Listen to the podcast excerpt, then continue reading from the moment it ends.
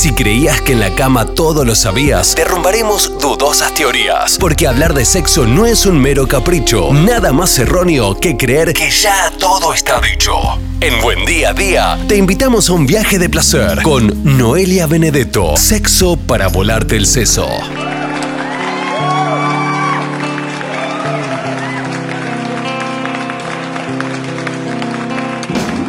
Sexo para volarte el seso se llama este segmento y ha quedado un tema mm, pendiente, polémico, vaya si genera grietas más en estos tiempos con Noelia Benedetto que ya está con nosotros. Hola Noé, la monogamia nos llama hoy. ¿Cómo va? Buen día, buen martes para todos y todas. Corregime si, si es así o no. ¿Es un tema que genera grietas la monogamia? ¿Hablar de monogamia? Sí, sí, porque en realidad me parece que el problema ahí tiene que ver con, o, a lo que linkea es el tema de fidelidad o no fidelidad, se puede, que lo hablamos algo en la columna, esto del deseo a, largo plazo.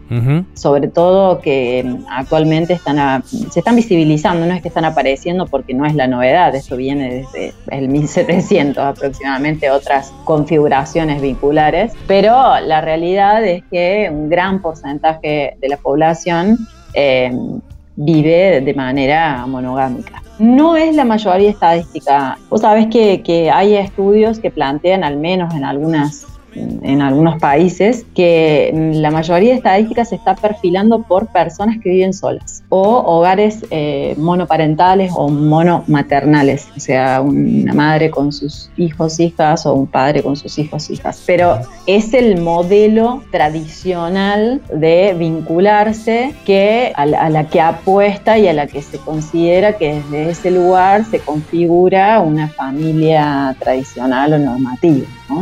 El punto sería, digamos, si eh, esto es una mejor apuesta que otras, ¿no? Eh, y ahí empieza la, discusión, o si esto es sostenible a largo plazo, si esto tiene más, aporta más beneficios que otras formas vinculares. Bueno, hay, hay como muchas preguntas alrededor de eso que yo creo que se responden como siempre mencionamos en el uno a uno o en vínculo a vínculo. La realidad es que em, yo creo que el tema no es tanto la monogamia, que vendría a ser estar en un vínculo con una sola persona, ya sea de manera formal, mediante un contrato legal, o de manera informal, mediante un contrato más del orden de lo ético. De la palabra. de la palabra el conflicto no creo que se genere ahí, sino que tiene que ver más con algo más amplio, que es lo que se habla de sistema mononormado. ¿sí? Es como la estructura. Después hay diferentes vínculos, pero la realidad es que podemos sostener, por ejemplo, eh, una relación poliamorosa con las mismas lógicas que una monogamia porque podemos tener en esos espacios toda una estructura mononormada. ¿Qué es esto de lo mononormado? Tiene que ver con una norma justamente implícita. Pensemos en esto, digamos, las leyes están tipificadas, están explícitas, son conocidas por todos y todas, tienen aplicación más legal claramente, y después están las normas que si bien no están escritas en ningún lado, tienen un peso moral muy fuerte y están implícitas en la mayoría de las representaciones sociales y en las prácticas de las personas. Entonces, la mononorma sería esa norma implícita en la sociedad que plantea que hay una sola forma válida de vincularse y es a través de una estructura cerrada de pareja entre dos personas, que de lo posible, preferible que sean heterosexuales y que tengan objetivos reproductivos y que haya una jerarquía de esa pareja frente a todos los otros vínculos posibles, y esto que se habla del parejocentrismo, y también que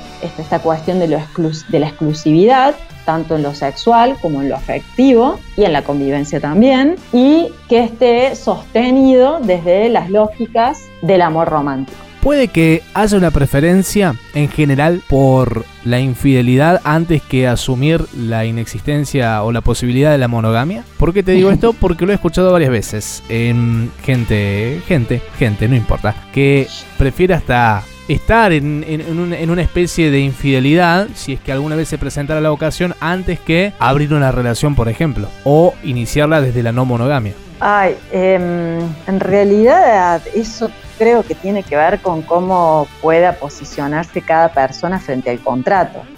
A ver, hay un, esto ya lo hablamos la otra vez, de que el contrato mononormado cerrado es una utopía emocional. Claramente que uno le, le pone pilas como para hacerlo funcionar, como si esto fuera a durar eternamente, pero en esto que planteábamos la otra vez, de que le pedimos a una sola persona todo lo que le pediríamos a una aldea, se vuelve bastante complejo. Sí creo que hay personas que em, no están dispuestas a plantear esto como una una posibilidad o una opción bidireccional de las partes, ¿no? De decir, bueno, yo me voy a tomar estas atribuciones en, este contrato, lo voy a explicitar y de modo que vos también podés hacer. Entonces, eh, bueno, creo que situacionalmente hay personas que dicen, bueno, voy a faltar el contrato. De hecho, salen guampas. Sí, también creo que, tiene una, estadística bastante elevada. Eh, Yo creo que sí. La, tasa de infidelidad. Yo creo que sí, pero muy eh, elevada. Sí, em, porque bueno, hay, hay algo ahí que creo que la dificultad de sostener vínculos cerrados y mononormados es cuando se vuelve una obligación. No va a haber ningún conflicto siempre y cuando nuestro deseo no se dispare para otro lado y no querramos hacer algo con eso. No se dispare fácticamente, digamos, eh, en, concretándose, porque capaz que se dispara pero queda en la mente nomás y no... Se dispara... Eh, todos los días para otro lado, ¿no? ¿Cómo, dijiste ahí, Noé? Que se dispara todos los días para otro lado. Creo que hay esto de la monogamia eh, ideal, ¿no? Donde claramente que se cierran todas las puertas al momento en que me engancho o enamoro de alguien. Y después hay una monogamia más realista en el sentido de todos los días voy a estar expuesto o expuesta a situaciones o a al impacto que, me generan otras personas que se vuelven deseables o, donde mi deseo se dispara para ese lado, pero tomo decisiones al respecto de eso. El punto es cuando ya casi lo tengo ahí como encadenado para que no se dispare, ¿no? Digamos. Eh, es totalmente posible de que, de que nos llamen la atención o que nos impacten o que nos exciten o que nos agraden o que nos resulten deseables otras personas constantes. ¿Qué diría Freud? Metele que son pasteles. no, yo no soy freudiana, pero, pero creo que ahí es como una lucha bastante perdida esto de, nosotros racionalizando cuestiones del deseo, porque el deseo nos saca 20 cuerpos, digamos, o sea, va a la velocidad de la luz. Claro, vos sabés que a colación de lo que venías diciendo, eh, por ahí, quizás en una relación monogámica, las partes mantienen la fidelidad durante muchos años o siempre, pero eh, hay una infidelidad que va puerta adentro en, cada una de las partes y me parece que ahí es donde verdaderamente demuestra un poco que la monogamia no, no está eh, en nuestras venas, en nuestras, en nuestras esencias, aunque no hagamos nada, aunque no, no vayamos a, embarrarla ni nada, pero ya desde el momento en que uno, puerta adentro, en la monogamia, en la relación, en la pareja, está deseando y se lo reprime por una cuestión de, reparto, de respeto con la otra parte, lo cual está bien aparte del respeto, pero ahí me parece que se desmorona esto de la monogamia. A ver, dos cosas. Una, absolutamente nada de lo, que de lo que hagamos va a estar en nuestras venas o en nuestro ADN, o sea, nada va a ser innato. Digamos, todas las formas de vincularse, todas las acciones sociales que llevemos a cabo van a tener que ver justamente con los sociocultural, porque somos seres sociales, creamos, producimos y reproducimos cultura y eso no está en ninguna otra especie viva. Eso por un lado. Por otro lado, también yo mm, me replantearía el concepto de qué es la fidelidad, ¿no? Porque de repente esto que vos decís, eh, mi cabeza ya se fue para otro lado y habría que pensar eh, cuál es el punto de corte en donde empezamos o dejamos de ser fieles, infieles. Eh, yo que cualquier falta al contrato que nos hicimos puede tomarse como infidelidad, más allá de lo sexo afectivo que involucre otras personas. Pero si de repente eh, nosotros tenemos una pareja y, mm, no sé, yo estoy pasando por un mal momento y vos no, no resultás ser un compañero para mí en eso, ¿no? Digamos, o que no hay una posibilidad de empatizar, eh, que directamente ni siquiera me registrás, ni me preguntás o no hay la posibilidad de, diálogo, hay también una falta en eso, ¿no? y, mm, y, hay como traiciones anteriores quizás a cruzar los genitales con alguien, ¿no? Digamos. Para con las actitudes. Sí, que creo que a veces no, no se registran o que quizás está como mucho más sobrevaluado el tema del contacto entre cuerpos eh, y esto del sexo, ¿no? Digamos, lo que vos decís, tratando de interpretarte un poco, es una infidelidad para con la pareja que no tiene que ver eh, con otra persona, sino con una cierta actitud o una cierta postura que, que, se transforma quizás en egoísta o tiene alguna connotación negativa para con el otro. Claro, a ver, cuando, ¿viste? cuando hablan de que una mascota es fiel, ¿qué sería que una mascota te sea infiel, ¿no? No sería que se vaya a tener encuentros sexuales por otro lado, digamos. No, que se vaya a pasear con el vecino, a mí me dolería en el alma, realmente.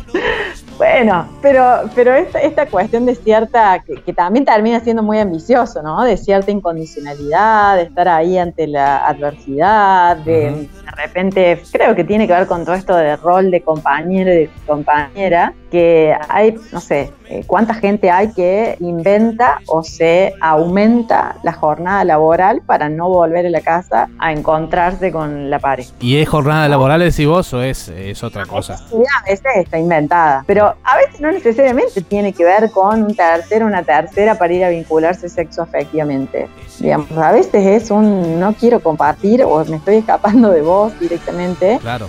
Y ahí ya hay algo de la falta al menos al contrato, al menos a la honestidad en la comunicación y plantear, mira, me estoy sintiendo así con vos. Y eso también tiene que ver con, con algunas cuestiones en donde uno no es transparente del todo en ese sentido. También es una utopía pensar que podemos ser un libro abierto para el otro o para la otra, pero creo que hay traiciones, por así decirlo, no me gusta la palabra traición porque me, resulta como muy correctiva desde lo moral, pero, pero sí hay ciertas faltas a, estos contratos que nos hacemos que a veces tienen súper peso y el foco siempre lo ponemos en, lo sexual.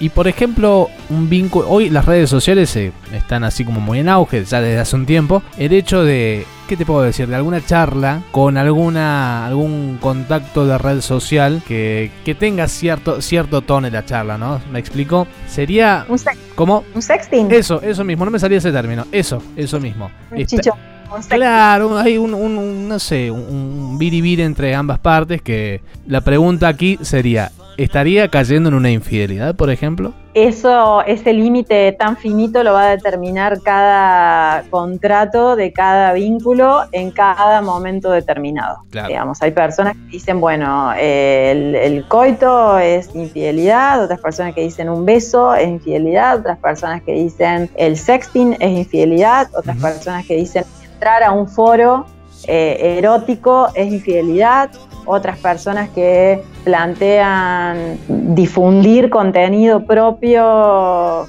en esto de, no sé, tener un OnlyFans, suponete, abrir un OnlyFans sería algo de traición al contrato, no sé si con una infidelidad propiamente dicha, pero creo que en ese sentido lo determina cada vínculo que se haya armado. Claro, es como muy código, código según, según caso por caso. Y sí, porque me parece que hay gente que tiene una penalidad total el saber que, ha tenido puntualmente sexo con alguien y otras personas una total penalidad encontrar horas de chat y para otras personas eh, es una penalidad que alguien se esté autoestimulando con un contenido erótico y que no sea con, material producido dentro de, la pareja. Claro. Igual hay gente, viste, que va todo el tiempo casi al filo de morder banquina permanentemente. Cada tanto pega un volantazo y vuelve a la ruta.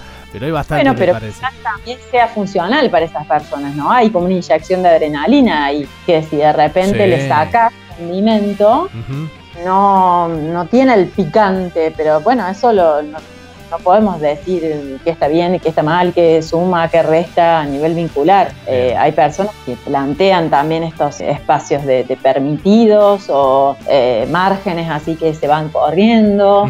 Bueno, no podría de antemano saber qué es lo que va a determinar la, que, se, que finalice un vínculo, ¿no? o, que se sancione una infidelidad como tal. ¿Monogamia sí o monogamia no? Yo creo que monogamia sí, siempre y cuando no sea obligada. Para mí eh, puede llegar a ser funcional estas cuestiones de las monogamias seriales, es decir, una a la vez, pero sabiendo que va a tener cierta finalidad. Esto del eterno para siempre me parece bastante utópico, bastante ambicioso. Calculo y, sé que hay personas que, lo concretan, que lo sostienen y que son felices en eso, pero, pero bueno, creo que ninguna, ninguna modalidad vincular que sea obligada me parece que, es la, preferible. Claro, Noé, mira, tengo para la próxima porque a, colación de esto, a colación de esto, si mal no estoy viendo, ya que eh, hablamos hoy de la monogamia, la próxima podríamos hablar de las formas distintas, posibles, conocidas o que más o menos conozcas de relacionarse, ¿sí? Hoy está muy en auge el término poliamor, relación abierta, eh, monogamia sí, monogamia no, eh, trieja, qué es eso, hay, hay como bastantes y me gustaría que lo pudiésemos abordar en un próximo programa, en el que viene. Perfecto, bárbaro, vamos, vamos con eso, vamos a armar ahí un, glosario, por así decirlo, para ubicarnos en todas estas redes afectivas. Bien, redes sociales, recordarle a la gente, no es. El Instagram es como la red social base, es arroba Noelia Benedetto con B larga y 2T y de ahí pueden ir a chusmear el podcast, el, Facebook, eh, hay un Twitter que replica las otras cuestiones, pero sobre todo hay diversidad en relación a eh, Facebook y, el podcast. Todas tus relaciones, todas tus redes sociales son como unas relaciones que se vinculan en una con otra, sí, si lo llevamos al plano. Tal cual. Hay vinculación por todas partes ahí. Tal cual, sí, sí, sí. Son, eh, redes vinculables. Eh, eh, muy, muy viva la Pepa, eh. Muy viva la Pepa. Bueno, Noé, hasta la próxima. Adiós, saludos a todos y a todas.